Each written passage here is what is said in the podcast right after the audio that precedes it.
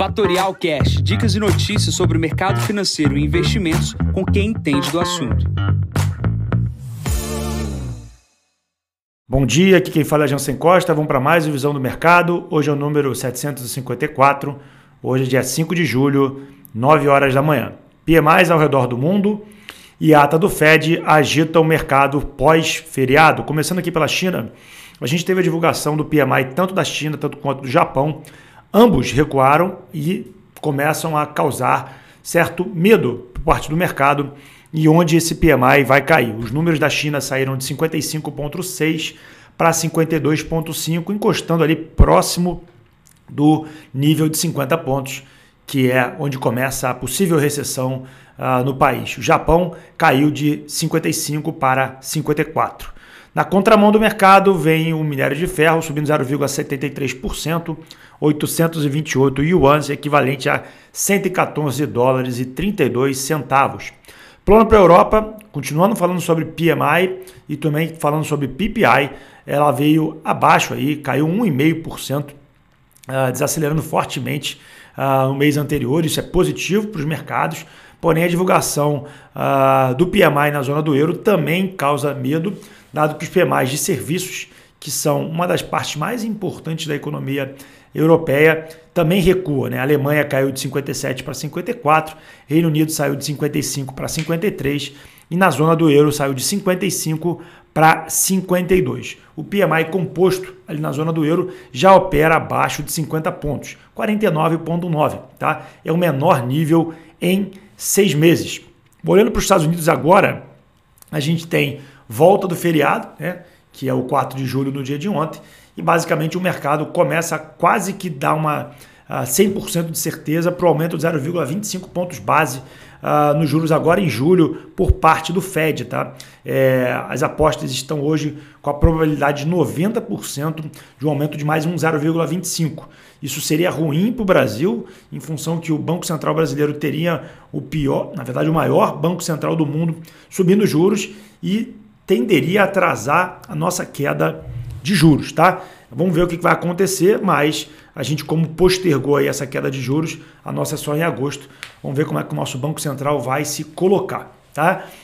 Olhando agora para o Brasil, a gente tem a questão do arcabouço fiscal sendo olhado. É, o, Senado impactou ah, o que foi aprovado pela Câmara na casa de 73 bilhões de reais a mais de despesa.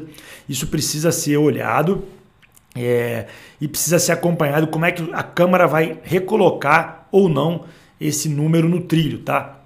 O relator do texto, que é o Cláudio Cajado, tem uh, defendido a manutenção daquilo que foi aprovado na Câmara e retirar aquilo que foi alterado por parte do Senado. A gente precisa só ver como é que as casas vão se falar e o que, que vai ser aprovado. Precisa ser aprovado, o mercado já conta com essa aprovação, a gente precisa ficar olhando o mercado e seguindo o que o Senado e a Câmara vão aprovar. Mas para a gente ficar de olho, é uma corretora chamada Stonex ela chama atenção aí ah, para o fim do ciclo ah, da queda de commodities por parte da celulose. Tá?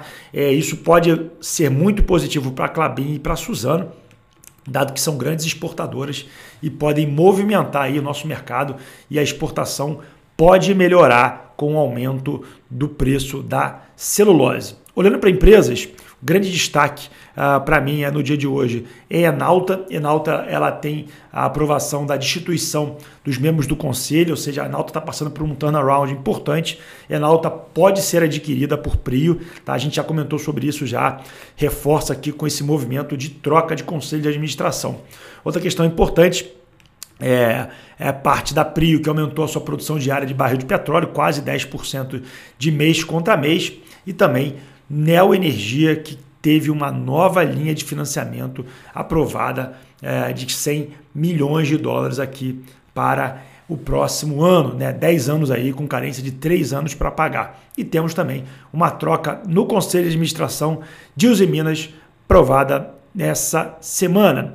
Bom, na agenda de hoje a gente tem PMI do Brasil saindo às 10 horas da manhã e o principal destaque do dia é às 15 horas com a divulgação da última decisão da ata do Fed. Isso deve trazer volatilidade e isso tem que ficar de olho. Dólar pode se mexer muito importante às 3 horas da tarde. Enquanto isso, a gente aguarda a abertura daqui da B3, que acontece às 9 horas da manhã. Nesse momento, o S&P opera com uma queda 0,27, o Nasdaq caindo 0,47, bolsas na Ásia todas operaram no campo negativo, bolsas na Europa também no campo negativo, e o barril do tipo Brent cai 0,70 na casa de 75 dólares, quase 76, e o Bitcoin sobe 0,15%.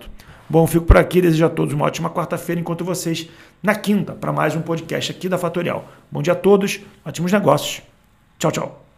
E esse foi mais um Fatorial Cash. Para mais novidades e dicas sobre o mercado financeiro e investimentos, siga Fatorial no Instagram, @fatorialinvest. Para conteúdos exclusivos, entre no nosso Telegram, Fatorial News Informa.